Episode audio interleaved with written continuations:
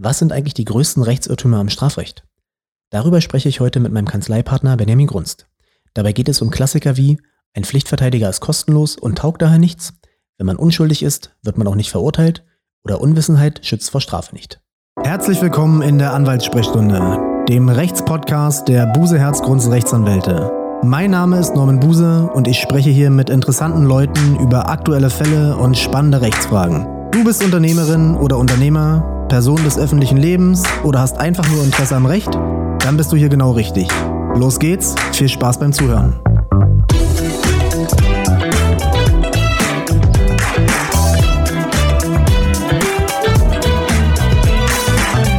Hallo Benjamin. Hallo Norman. Thema der heutigen Folge sind die größten Rechtsirrtümer im Strafrecht. Ich würde sagen, wir starten auch direkt und fangen mit dem ersten an, nämlich den hört man ganz oft. Wenn man unschuldig ist, wird man ja nicht verurteilt. Was sagst du dazu als Strafverteidiger? Ja, die Ergänzung ist immer noch, wenn man unschuldig ist, braucht man keinen Anwalt. Oder so. Ähm, die, die dazu noch meistens mitkommt. Ja, am Ende, natürlich, es ist der Glaube an den Rechtsstaat, der auch nicht verkehrt ist, dass man sagt, okay, wenn ich nichts gemacht habe, wird mich der Staat ja auch nicht verurteilen. Ähm, leider ist die Realität oft eine andere aufgrund der Ausgangslage. Die Ausgangslage ist, es entscheidet das Gericht ähm, begleitet von der Staatsanwaltschaft und auch der Verteidigung, alle waren nicht bei. Das heißt, es ist ganz selten, dass wir natürlich äh, eine Videoaufnahme der Tat haben, wo man sagt, okay, da hat man zumindest einen ganz klaren objektiven Anhaltspunkt. Man kann sich angucken, was ist jetzt eigentlich passiert und es dann bewerten, sondern man muss sich verlassen auf Zeugenaussagen, man muss sich verlassen auf andere Beweismittel und die können auch immer falsch sein und die können auch gut abgesprochen sein und das Gericht hat natürlich nur begrenzte Möglichkeiten, das nachzuvollziehen. Das heißt, wenn da natürlich drei Zeugen kommen, die sehr, sehr überzeugend sind, die ein gutes schauspielerisches Talent haben, die sich vorher auch sehr, sehr gut abgesprochen haben zu den Sachen, dann kann es durchaus auch sein, dass man da eine Verurteilung bekommt, obwohl man sich selbst subjektiv als unschuldig fühlt. Ich sage mal prozessuale Wahrheit dazu. Das heißt, das, was man wirklich prozessual sich erarbeiten kann, ist immer nur eine Chance auf die Wirklichkeit. Und der Gesetzgeber sagt halt, begründete Zweifel ist die Hürde. Das heißt, wenn es noch begründete Zweifel gibt, muss man im Zweifel freisprechen diese begründeten Zweifel kann das Gericht aber für sich selbst natürlich bewerten. Und wenn die sagen, nein, ich fand hier, wir haben ja drei Zeugen gehört, die waren hier sehr überzeugend, die haben das detailreich geschildert. Ähm, wir haben jemanden Geschädigten gehabt, der hier gezeigt hat, wie schwer die Folgen waren und wie lange ähm, ein Leidensdruck herrschte. Und dann hat man immer eine schwere Ausgangssituation, weil so ein bisschen die Unterstellung ist, der Angeklagte lügt ja eh, der will ja hier möglichst gut dastehen und die Zeugen haben eine Wahrheitspflicht und würden ja auch bestraft werden, wenn man da eine entsprechende Unwahrheit nachweisen kann und haben damit immer so einen Vertrauensbonus und so einen Vorschuss. Und daher kann man es leider nicht sagen. Das heißt, es geht am Ende darum, den Kampf um die prozessuale Wahrheit und mit den Mitteln, die dort halt auch ähm, genommen werden können, aber nur weil man unschuldig ist, sollte man oder sich unschuldig fühlt, sage ich auch immer, sollte man sich nicht darauf verlassen, dass es am Ende keine Verurteilung geben kann. Anschließend daran können wir gleich den nächsten Rechtsirrtum besprechen. Der passt dazu ganz gut, nämlich die Staatsanwaltschaft ist objektiv, daher brauche ich keinen Verteidiger. Was sagst du dazu? Auch das ist in der Theorie richtig. Das heißt, äh, man sagt, die Staatsanwaltschaft ist die objektivste Behörde der Welt. Sie soll qua Auftrag für und gegen den Beschuldigten ermitteln. Das heißt, sie sollen sich eigentlich ein umfassendes Bild davon machen. Aber in der Praxis ist es so, dass es doch ein sehr, sehr einseitiges Bild ist. Das heißt, man hat ganz häufig Hausdurchsuchungen bei den Beschuldigten und man versucht Sachen zu finden. Man sieht aber relativ wenig Hausdurchsuchungen bei Zeugen, wo man zum Beispiel auch was finden kann, sondern wenn die dann sagen, nee, habe ich nicht mehr, äh, habe ich schon gelöscht, prüft man dann nicht nach und guckt mal wirklich und nimmt mal den Computer mit und schaut mal, ist denn da vielleicht auch eine Kommunikation drauf. Mit einem anderen Belastungszeugen haben die sich untereinander abgesprochen, sondern da wird sich dann drauf verlassen, ach nein, man hat es gesagt.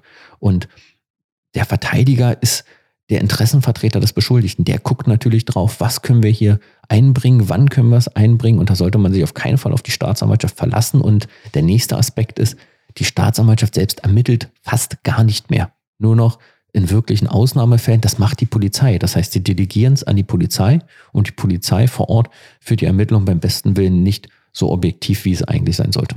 Weiter geht's mit einem Klassiker. Mörder ist man, wenn man mit Vorsatz jemanden tötet. Ja, das und ist, nur dann. Und, und nur dann, ja. Also grundsätzlich ist natürlich immer das Mord mit der lebenslangen Freiheitsstrafe in Verbindung gebracht wird. Das heißt, wer Mörder ist, bekommt eine lebenslange Freiheitsstrafe. Deswegen hat es natürlich auch diese Bedeutung dafür. Wenn man jemanden umbringt, ist man zunächst mal Totschläger. Das gibt nämlich den Totschlag, der sagt, wenn man einen Menschen tötet, ist man ein Totschläger. So. Jetzt muss aber noch was dazukommen. Um ein Mörder zu sein, muss man einen Totschlag begangen haben und dazu muss man ein sogenanntes Mordmerkmal erfüllt haben. Das kann zum Beispiel sein die Heimtücke. Das sind so die klassischen Heckenschützenfälle. Das heißt, man sieht gar keinen Angriff auf sich zukommen und wird dann getötet, weil man von hinten zum Beispiel erschossen wird oder ähnliches. Dann gibt's äh, gemeingefährliche Mittel. Das sind immer, wenn man Mittel zur Tötung eines Menschen verwendet, die man gar nicht mehr richtig kontrollieren kann. Das heißt zum Beispiel eine Bombe oder auch einen Brand legt. Da weiß man gar nicht, wie breitet der sich aus. Werden da vielleicht noch andere in Mitleidenschaft gezogen? Das ist ein gemeingefährliches Mittel. Oder die Motivation kann auch eine Rolle spielen. Das wäre dann tatsächlich der Vorsatz, ähm, zum Beispiel Habgier. Habe ich das gemacht, um vielleicht eine Lebensversicherung zu kassieren, weil ich sage, ich möchte unbedingt dieses Geld dafür haben oder ich habe das gemacht zur Befriedigung des Geschlechtstriebs. Oder, und das ist so ein, dieser klassische Mordmerkmal eigentlich wie so ein Mafia-Film, Verdunklungsgefahr.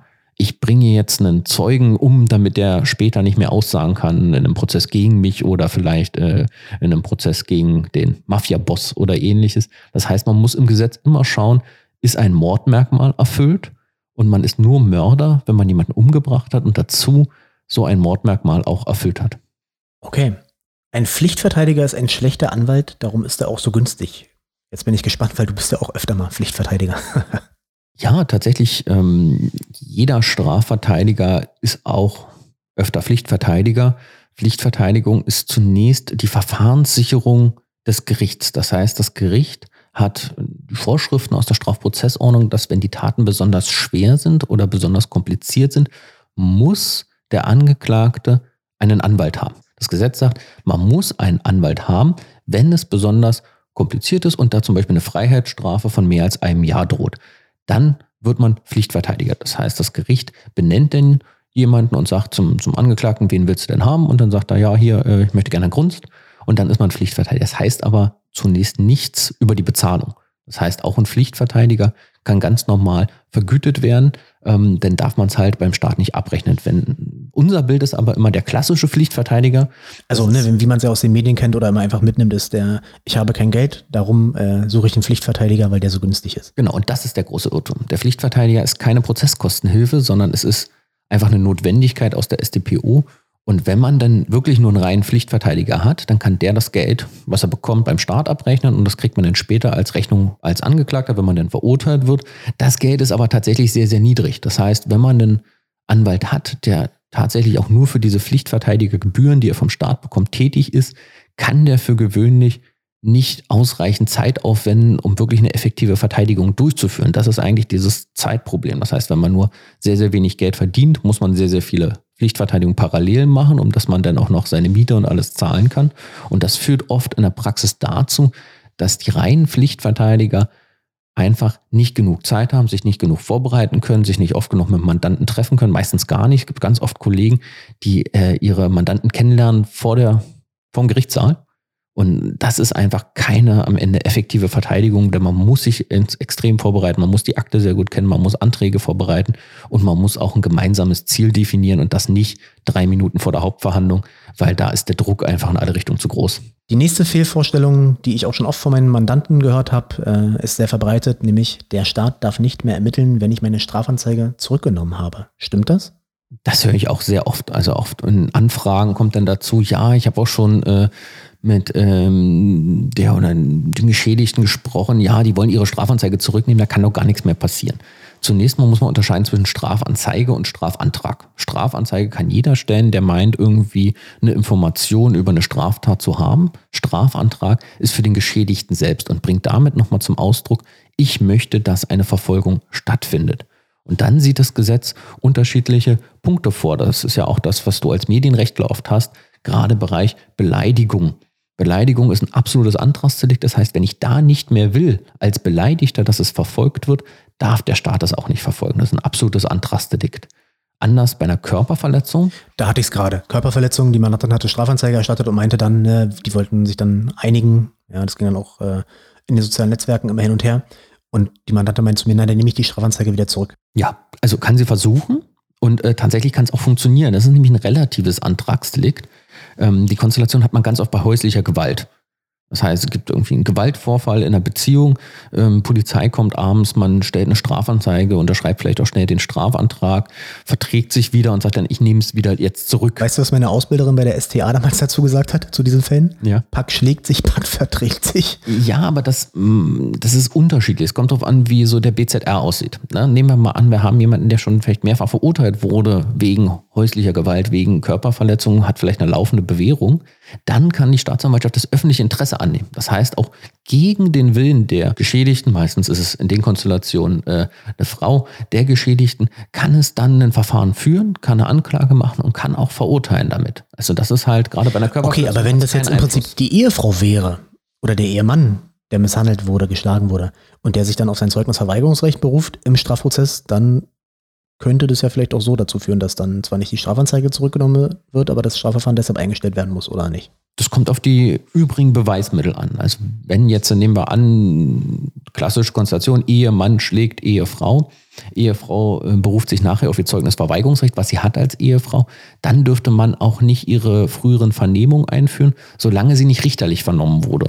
Und deswegen ist man meistens relativ schnell in so ein Verfahren und lässt die äh, wenn man befürchtet, dass später da ein Zeugnisverweigerungsrecht geltend gemacht werden könnte, solange sie noch willig sind, sozusagen für, für diese Strafverfolgung, lässt man die richterlich vernehmen und dann könnte man das verlesen und dann könnte man da auch eine ähm, Verurteilung beiführen. Wenn man jetzt aber zum Beispiel trotzdem Krankenhausberichte hat, ähm, vielleicht eine Nachbarin, die das noch gehört hat, dann könnte es trotzdem reichen, dass man sich den Fall ausreichend zusammenbastelt, um halt äh, am Ende eine Verurteilung begründen zu können als Gericht. Wenn ich von einer Straftat im Bekanntenkreis erfahren habe, muss ich eine Strafanzeige erstatten. Oder nicht? Ja, das ist so das Denunziantentum, die Frage. ähm, erzählt mir jemand was auf einer Party, gibt vielleicht an, ähm, vielleicht im Bereich auch noch ähm, relativ junger Menschen, wo man sagt, oh, ich habe jemanden abgezogen, guck mal, was ich hier für eine coole Uhr habe. Und da stellt sich halt immer die Frage, muss ich denn eigentlich eine Strafanzeige stellen? Und tatsächlich muss man sagen, äh, jein. In den meisten Fällen muss man keine stellen. Das Gesetz sieht aber einen Katalog vor von Straftaten, wo man tatsächlich verpflichtet ist und sich selbst strafbar machen würde, wenn man keine Strafanzeige stellt. Das ist natürlich bei Mord, Totschlag, aber auch bei Geldfälschung oder zum Beispiel bei Brandstiftung. Und da geht es auch schon, wenn es noch in Planung ist. Wenn er sagt, ich gehe jetzt los und zünd hier was an, dann ist man verpflichtet, dort eine Strafanzeige zu stellen. Auch im Familienbereich? Im Familienbereich ist das immer mit einer Ausnahme, die ist da aber nicht ausdrücklich vorgesehen. Also grundsätzlich schon, ähm, aber halt auch Raub ist davon erfasst. Und Raub geht relativ schnell. Man hat es ja so im Jugendjargon oft unter Abziehen, wo man sagt, okay, äh, man geht jetzt los, ähm, wird offen, meist kann ich als so schlimme Straftat empfunden in einigen Kreisen ähm, im Gesetz massiv bestraft, wenn man da ein Messer noch zieht und mit einem gezogenen Messer sagt, gib mir jetzt bitte hier ähm, Geld oder ähnliches heraus, Mindeststrafe fünf Jahre bei Erwachsenen. Also das ist massive Strafandrohung und daher auch von da erfasst. Also man muss sagen, allgemein nicht, man will kein Denunziantentum haben, außer wenn es tatsächlich um besonders schwere Straftaten geht. Ausnahme muss man sagen, ähm, Polizisten, Staatsanwälte selber. Da ist auch immer die Frage, wenn die nicht im Dienst sind, sondern privat haben die erhöhte Pflichten. Und da gab es Stimmen, die sagen, ja, sobald es ähm, Verbrechensbereich ist, müssten die da auch eine Anzeige erstatten. Ein weiterer Klassiker. Unwissenheit schützt vor Strafe nicht. Ja, du, du hast den Spruch äh, gut gesagt. Ähm, äh, tatsächlich kennt das Gesetz diese Regelung genau andersrum. Das heißt, in Paragraph 17, das nennt sich Verbotsurtum, steht drin, fehlt dem Täter bei Begehung der Tat die Einsicht, Unrecht zu tun, so handelt er ohne Schuld, wenn er diesen nicht vermeiden konnte. Bedeutet, wenn ich eine Tat begehe und mir sicher bin, dass es gerade erlaubt ist, dann kann man mich eigentlich nicht bestrafen, dann entfehlt meine Schuld. Das könnte jetzt aber jeder sagen. Das heißt, jeder könnte ja hinkommen und sagen, aha, wusste ich nicht. Und so sind die Hürden praktisch, äh, die die rechtsprechende Angelegenheit sehr, sehr hoch. Das heißt, man sagt, die normalen Straftaten müsste man eigentlich kennen. Man sagt, man müsste sich vielleicht vorher anwaltlich beraten lassen, bevor man was tut. Ähm, ich hatte letztens ähm, für, ein, für ein Interview die Frage gehabt, da gab es einen Fall von einem YouTube-Star, der sich ähm, einen Personalausweis machen lassen hat, der sich wohl tatsächlich vorher anwaltlich beraten lassen hat, ob das denn eine Straftat sei und wo der Anwalt gesagt hat, nein, das ist alles okay. Und da ist dann schon ein Punkt, wo man sich fragen kann, okay, was muss ich dann alles tun? Ich gehe zum Anwalt, sage hier, ich habe das Problem, ich will das und das ganz genau tun. Ist das problematisch? Und der sagt mir, nein, das ist gar kein Problem. Da finde ich, hätte man mal so einen Fall, wo so ein Verbotsurtum kommen könnte. Wenn man jetzt aber hingeht und sagt, ich wusste nicht, dass ich dem anderen auf, nicht auf die Nase hauen darf, dann äh, wird man sich damit nicht durchsetzen. Aber grundsätzlich sagt das Gesetz, wer nicht weiß, dass es strafbar ist, kann auch nicht bestraft werden. Ja, und da gibt es ja noch etliche exotischen Strafnormen, exotische Strafnormen, die es da irgendwie in den Nebengesetzen gibt. Äh, ne, viele wissen ja nicht, dass wenn ich eine Urheberrechtsverletzung in bestimmten Konstellationen begehe, dass auch das eine Straftat ist. Ja, natürlich auch Oder- neue Sachen. oder eine Markenrechtsverletzung. Neue, neue eingeführte Gesetze, ne? Immer wieder, immer wieder Erneuerungen sind, wo, wo man gar nicht weiß, okay. Und da stelle ich mir da. immer die Frage, woher soll ich denn als juristischer Laie sowas wissen? In der Schule hat man sowas nicht. Die Eltern kennen es in der Regel auch nicht. Es gibt ja selbst Strafnormen, die man als, wenn man nicht Strafverteidiger ist, auch noch nie gehört hat, obwohl man Jurist ist. Ja, also ich denke, in normalen Familien wird ja schon regelmäßig das Bundesgesetzblatt auch äh, da durchgeblättert. Um Ja, wir haben damals immer beim Armutstisch dann das Markengesetz genommen, das Urhebergesetz genommen, das Kunsturhebergesetz genommen. Ja, finde find ich auch richtig. Ne? Also das muss man auch so tun und ähm, ist ja auch immer eine sehr spannende Lektüre, die man sich da ähm, zu Gemüte ziehen kann, vor allen Dingen bei Änderungsgesetzen, wo dann auch nur ausdrucksweise steht, in Paragraph 18 wird das Wort äh, Sonstiges durch ein anderes Wort ersetzt. Also da sieht man auch wirklich sehr gut durch. Ja, das ist natürlich die Grenze. Ne? Also da gibt's halt viele, sagen wir mal, ganz speziellen Vorschriften, Normen, gerade jetzt auch äh, in diesem ganzen Corona-Bereich, wo ja alle drei Wochen Ja. irgendwie eine neue Regelung aufkommt, die möglicherweise strafbewehrt ist, wo man sich tatsächlich fragen muss, wusste derjenige jetzt, dass er sich äh, 500 Meter zu weit von seinem Haus entfernt hat, als er jetzt eigentlich durfte oder nicht. Ähm, die Regelungen sind ja auch so unübersichtlich zum Teil. Und auch da wäre es wieder so, dass man ähm, da an der Schuld oder am Vorsatz auch ansetzen kann mit, hat jemand jetzt wirklich äh, vorsätzlich oder auch schuldhaft gehandelt, weil er gar nicht wusste, dass das jetzt im Moment gerade strafbar ist. Gerade in der Schule hat man früher öfter den Spruch gehört, mitgehangen, mitgefangen. Was hat's damit auf sich? Mitgehangen, mitgefangen ist halt die Problematik Täterschaft, Teilnahme. Das bedeutet, ähm, es passiert eine Straftat, die man entweder im gemeinsam begeht oder man steht vielleicht einfach nur daneben und ähm, muss man dann dafür auch einstehen. Und da kommt es halt wirklich auf den Einzelfall an. Ne? Also Beispiel ist oft bei Jugendlichen, man geht mit einer Gruppe zu einer anderen Gruppe und dann eskaliert's oder der eine sagt dann halt, ähm, gib mir jetzt doch mal hier äh, das Portemonnaie her und da entsteht ein Raub. Und da kommt es halt drauf an, habe ich auch Tatinteresse? Das heißt, habe ich dann vorher vielleicht besprochen, äh, gesagt, komm, wir äh, ziehen ihm jetzt Geld ab, um uns hier heute noch irgendwie was zu trinken zu kaufen. Und mache ich irgendwie mit, habe ich also einen Tatbeitrag. Und da sind die Hürden gar nicht hoch. Das heißt, da kommt man auch eine psychische Beihilfe. Das heißt, selbst wenn man nur hinten gestanden hat und hat aber so eine Drohkulisse, also man, man schreibt immer gerne, der BGH sagt immer gerne, eine Drohkulisse aufrechterhalten. Das heißt, alleine weil da vier gegen eins standen, hat man schon eine Wirkung erzielt. Geht sehr, sehr schnell, dass mitgehangen, mitgefangen tatsächlich kommen kann. Ich meine, im Recht natürlich deutlich komplexer. Heißt, man braucht Tatherrschaft, man braucht Interesse an der Tat.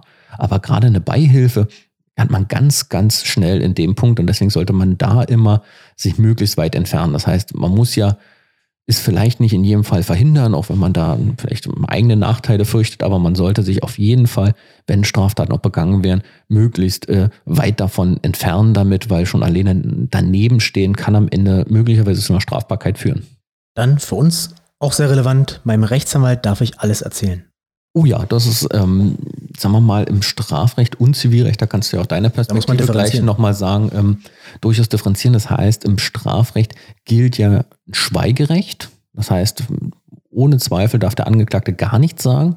Und dann ist immer die Frage, hat er auch das Recht zu lügen? Und das kommt damit immer ein bisschen dazu. Und in dem Recht zu lügen ist auch die Frage, sollte ich meinem Anwalt erzählen, wenn ich jetzt gerade lüge? Ich finde es persönlich immer gut, wenn mein Mandant offen zu mir ist, weil das erspart mir Überraschung.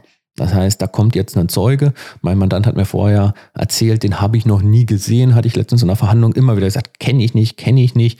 Ähm, Und den habe ich dann natürlich entsprechend intensiv befragt, weil ich ja davon ausgegangen bin, da kann ja nur das Ergebnis sein, wenn ich ihn jetzt festnagel, dass er ihn ja nicht kennt. Und dann stand er auf und sagt, ach, ich kann ihn übrigens hier eine WhatsApp äh, schicken, äh, zeigen auch. Äh, die hat er mir äh, heute Morgen noch geschickt und mir gesagt, was ich hier aussagen soll. Ach Gott. Na, das ist natürlich, ähm, Das ist ja Worst Case sagen wir mal, Schlimmer geht's ja äh, gar nicht. peinlicher geht's nicht und auch schlimmer für die Wirkung vor Gericht geht's nicht. Und dann ist der Zeuge allen Ernstes aufgestanden, hat gezeigt, hier ist übrigens seine Handynummer. Heute Morgen hat er mir geschrieben, was ich hier sagen soll. Ähm, Und da war natürlich die komplette Verteidigungsstrategie, hatte sich natürlich erledigt.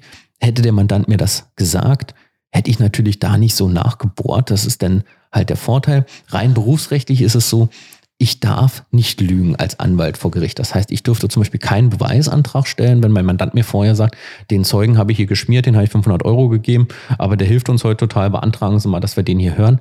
Dann darf ich das nicht. Das heißt, das sollte man mir gegebenenfalls nicht erzählen. Man soll es aber am besten eigentlich sein lassen, weil sowas oft auffliegt.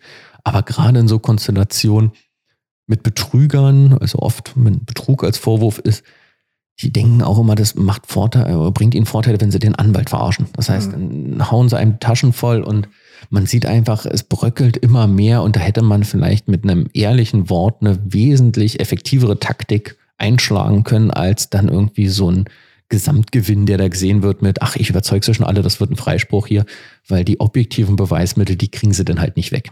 Ja, also im Zivilrecht, ja, um den Bogen so zu spannen, ich sage äh, meinen Mandanten immer, die müssen mir die Wahrheit sagen und ich will auch die Wahrheit wissen. Und wenn ich äh, irgendwann feststellen sollte, dass ich da angelogen wurde, das nehme ich dann auch persönlich und äh, würde im Zweifel auch das Mandat niederlegen.